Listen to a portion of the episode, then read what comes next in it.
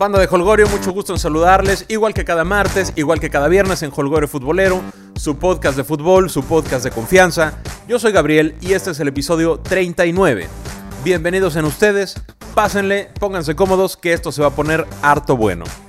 Vamos a platicar de la jornada 2 de nuestra Liga MX que arranca en un rato más. Hay partidos interesantes, el calorcito empezará a subir para algunos, los objetivos se acercarán para otros y el descenso estará una jornada más cerca.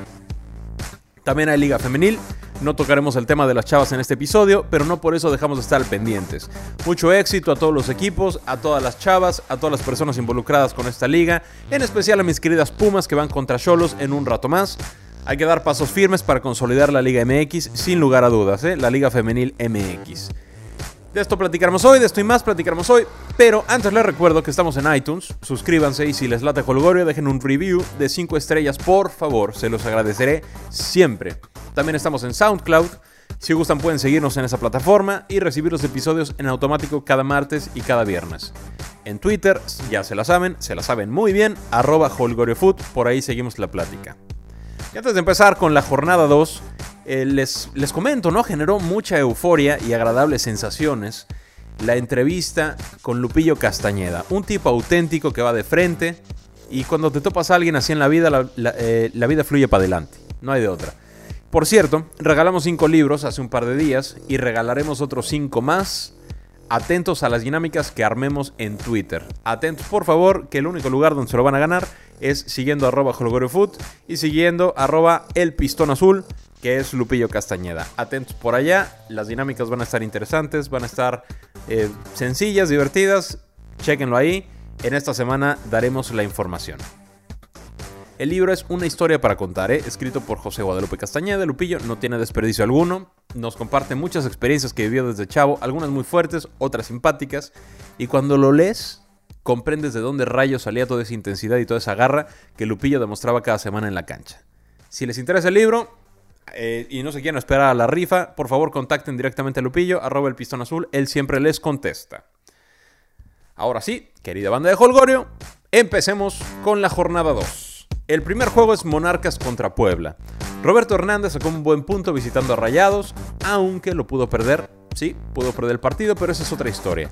La monarquía dejó la vara muy alta, por lo que hizo el torneo pasado, y será labor de Ruidías, de Valdés, de Vilchis, de Sepúlveda y compañía, poner la magia y los goles para sumar de a tres, porque defensivamente lucen sólidos, ¿eh? Lucen bastante sólidos. Incluso a Chile se quedó en la banca, lucen sólidos. El juego contra Rayados, Aparte, debutó el chavo Salvador Reyes, jugó 11 minutos y desde Holgorio le mandamos todas las buenas vibras para que tenga una carrera maravillosa. Ánimo, Salvador Reyes, ya van los primeros 11, que sean hartos muchos más. Y los poblanos le abollaron la corona a Tigres. Acuña está hecho un Messi cualquiera desde la temporada pasada. Y el profe Mesa tiene más callo para los menesteres futboleros que la mayoría de los entrenadores en nuestro país. Puebla tiene un punto débil, ¿eh? Que se puede corregir. Ese punto débil es, yo creo que ustedes estarán de acuerdo conmigo, es la portería. Moisés Muñoz ha sido un arquero confiable durante toda su carrera, no hay duda.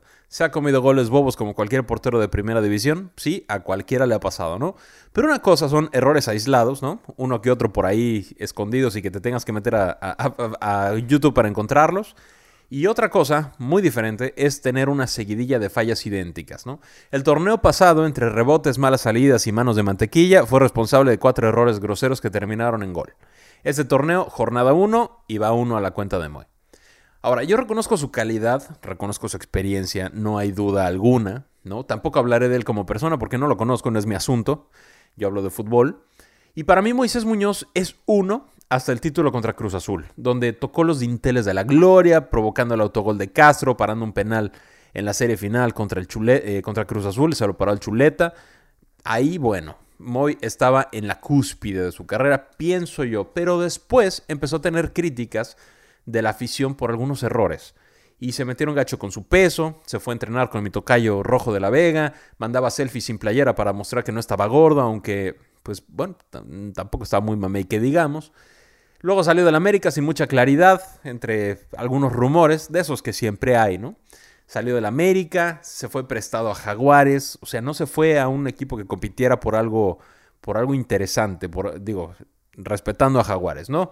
No se fue un equipo para pelear títulos, no, se fue un equipo para, lograr cosas, eh, galardones importantes, no, se fue al peor equipo de la liga, a un equipo que tenía reputación de que, de que sus dueños no les, no les pagaban a tiempo, y era real, no les pagaban a tiempo, tanto así que desapareció el club, y se fue para allá, para Jaguares, descendió con ellos y cae de rebote en Puebla, ¿no? Que es de los mismos dueños, pero todavía como préstamo, todavía no son dueños de su carta. Su carrera le da crédito suficiente para ser titular a sus casi 38 años, pero su nivel está pasando factura. Ojalá que por el bien de la franja y del mismo Moy ponga, como dicen los Americans, laser focus en superarse a sí mismo física y sobre todo mentalmente, porque ha sido un gran arquero durante muchísimos años. En el último año no, en el último año no ha sido un gran arquero mm, para nada, ¿no? Ojalá que, componga porque es en, el mejor interés tanto de la franja, del fútbol mexicano y del mismo Moy. Yo pronostico un agradable empate con goles. Siguiente juego, también al rato, Cholos contra Necaxa. Cholos empató de visita contra Cruz Azul, que le generó poco, aunque un par de peligros real, que con más puntería le hubieran costado el partido a los de TJ. Diego Coca armó un equipo como para, para competir, yo diría que arriba de media tabla. ¿No? Pelear en las últimas jornadas por liguilla, meterse en el 6, 7 u 8. Yo creo que por ahí está en papel el nivel de Cholos, ¿no? falta lo que nos demuestre y falta ver qué tanto se acoplan los jugadores y, qué tanto responden ante, ante las tácticas y las indicaciones de Diego Coca. Yo creo que yo creo que hoy firman su primer triunfo del torneo, ¿no? Contra unos rayos del Necaxa que, insisto, desde el torneo anterior perdieron el impulso que traían y en el papel no se reforzó para aspirar a algo importante, ¿no? Es más, dejaron ir a Isijara, que era buen jugador, y les, les sacaba las papas del horno en, en varios partidos. Se reforzaron, fíjate, con Ventura Alvarado en defensa. Es buen jugador, hasta ahí, ¿no? Con el Tico Gerson Torres por fuera, igual, buen jugador, hasta ahí. Marcelo Allende llegó también a los Rayos, es, es promesa chilena de 18 años eh, de edad, es un chavo, o, sea, por algo está, por algo lo trajeron, ha sido capitán de, las selecciones menores con, con, su selección. Y vamos a ver para qué cosas está en Necaxa a los 18 años, a menos que seas Pelé. Este, no sé, no sé qué tanta responsabilidad te pueden dar. Y Rubén González, que salió de la cantera Chiva y llega del Zacatepec. Esos son los refuerzos rayos. Yo presiento que los rayos van a sufrir en este torneo. Mi pronóstico, los cholos se llevan su primer triunfo de la temporada. Juegos para mañana, América contra Pachuca. Los Tuzos van a levantar su nivel en unos tres partiditos más. No, no creo que ahorita. Eh, ¿Que pueden sacar puntos en el camino? Sí. Desde luego que sí, pero se ve complicado por el ajetreo de fin de año, por la demora en la incorporación de sus refuerzos, en fin. Y América le ganó le ganó bien a Gallos Blancos, tampoco se despeinaron mucho. Están de manteles largos recibiendo jugadores de renombre como nuevos fichajes. Y Barwen dicen algunos que es una gran contratación, yo no lo conocía. ¿Para qué les voy a platicar de él? No tengo idea quién es. Dicen, hablan muy bien de él, vamos a ver. Lo mismo hablaban de Cecilio, se le ven condiciones pero no ha funcionado. Vamos a ver qué tal funcione Barwen. Jeremy Mené tiene un currículum interesante por los equipos en los que ha jugado, pero tampoco muy, muy impresionante, ¿no? Es un jugador con una mentalidad diferente, con una calidad que funciona y que le alcanza para militar en los equipos que, ha jugado, aunque el último año un poquito más no ha estado fino, hay que recibirlos. Eh, tanto a él como a Ibargo ni a cualquiera que llegue a México. recibámoslos como buenos anfitriones que somos los mexicanos y juzgamos su desempeño en la cancha. Ya, si la hacen, aplaudimos. Si no la hacen, sabremos qué hacer porque en México sabemos qué hacer. En fin, yo creo que gana el América. Después, los Lobos WAP reciben al Querétaro. Ambos perdieron sus duelos inaugurales, pero de diferente forma. Mientras que Lobos va a tratar de meter goles a Torreón, Querétaro trató de no perder en casa contra América. Ambos fallaron gacho.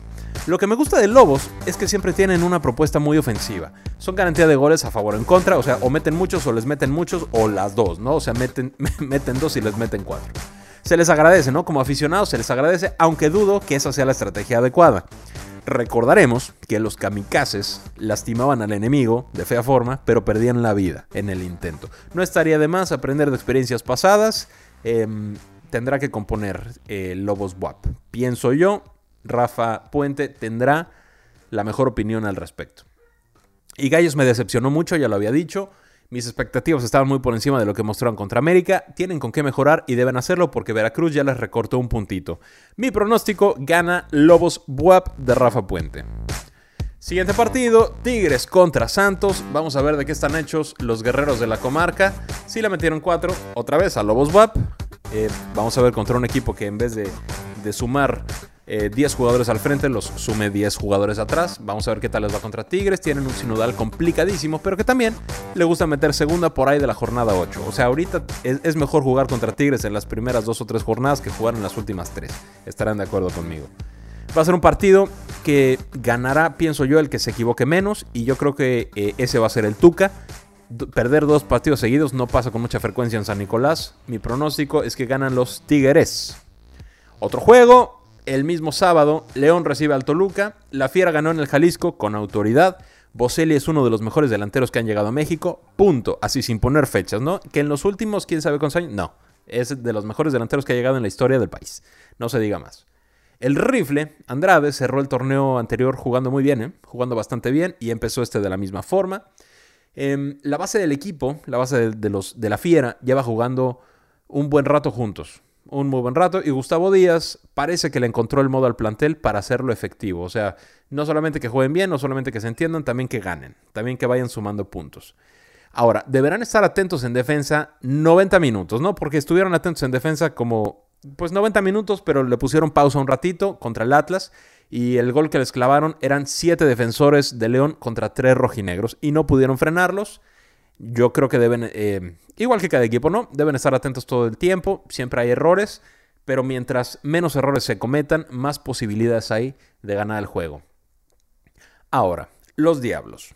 Estos Diablos dieron un gran primer tiempo contra Chivas, gran, gran primer tiempo, asediando al rival, tirándose chilenas por todas partes, reventando los postes, con la posesión de la pelota, haciendo eh, túneles, o sea, este Toluca me recordaba al Toluca de, de José Saturnino, me recordaba al Toluca de Vicente Sánchez, de Chiquis García, ese que, ese que clavaba goles hermosos por todas partes, y así jugaron gran parte del primer tiempo los, los del Toluca. Ahora, en el segundo tiempo, se desinflaron gacho y Chivas lo pudo ganar. El gol de la Chofis, pienso yo que sí fue con la mano, aunque todos digan que no. El bote que, o sea, esa recepción no la hace ni. Esa recepción no la hace ni Obama, por favor. Yo creo que sí hubo mano por allá, aunque la repetición no sea clara. Pero bueno, Chivas lo pudo haber ganado, ¿eh? Lo pudo ganar. Eh, a Toluca en Copa les pasó lo mismo a media semana, iba ganando y le dieron alcance 2-2.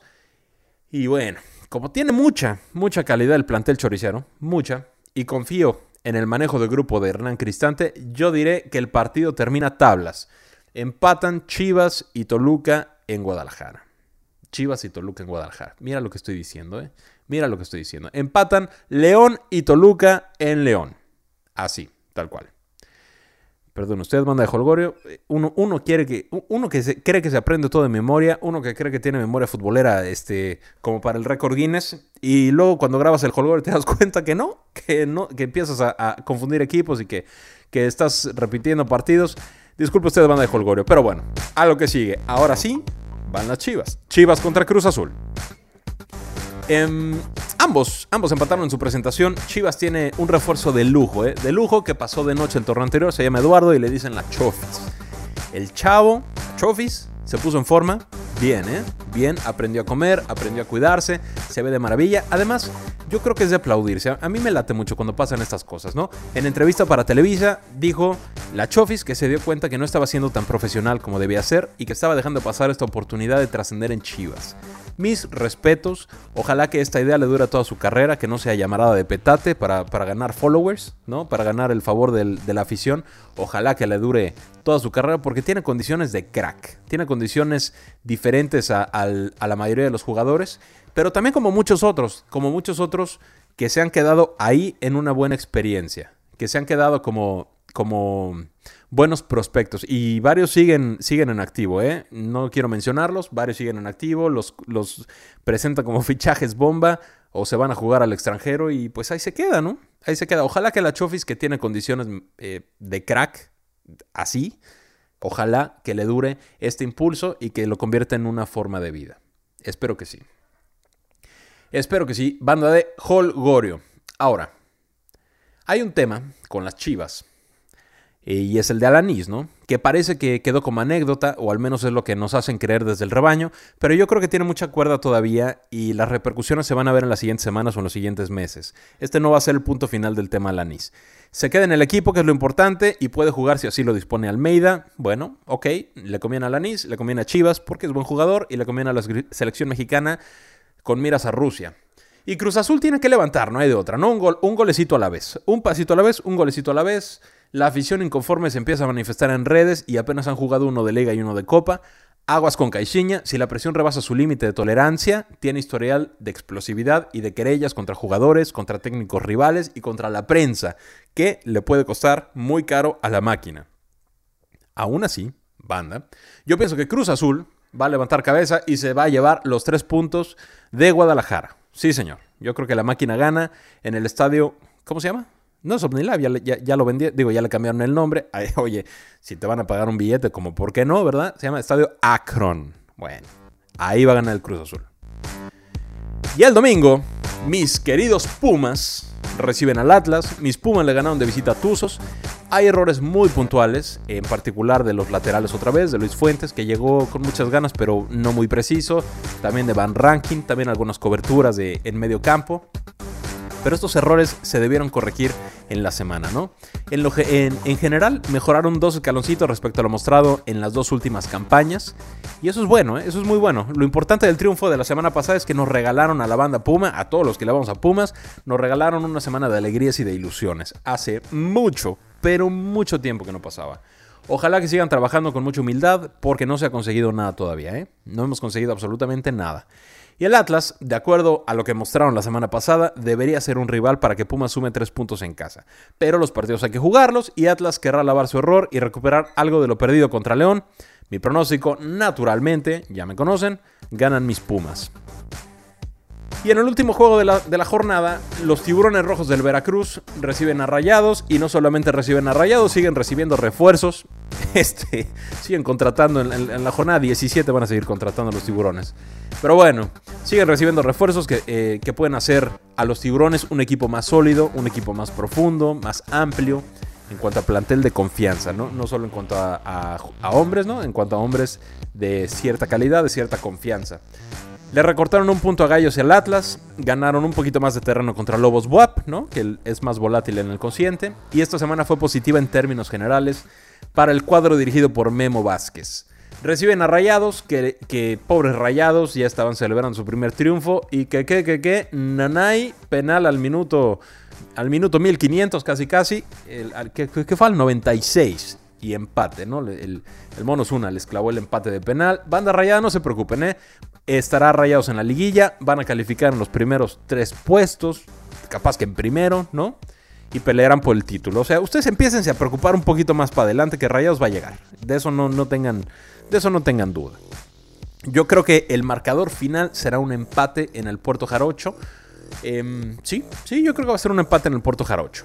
Banda, esas son mis predicciones para la jornada 2, que arranquen un rato más. Ojalá que haya buen fútbol y que mis queridos Pumas le metan 5 al Atlas. Sí, banda rojinegra, ustedes disculparán mi euforia, no es nada personal, solo disfruto mientras se puede porque no sé cuánto nos vaya a durar.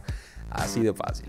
Espero su suscripción en iTunes y en SoundCloud. Estén atentos en la semana para la dinámica de los cinco libros de Lupillo Castañeda. Una historia para contar, no tiene desperdicio, es libro motivador. Si tienen hijos, familiares, vecinos, o si tú, si tú que me escuchas, tienes miras a ser un futbolista profesional, o al menos está, está dentro de tus objetivos, lee el libro. Lee el libro, no te va a estorbar, te lo prometo. En Twitter me, encuentran como arroba holgoriofood y yo, banda de Holgorio, les deseo un gran fin de semana, sean sensatos, hagan cosas de provecho. Hasta aquí llegamos el día de hoy, nos escuchamos de nuevo, con mucho gusto, el día martes. Un fuerte abrazo, chao.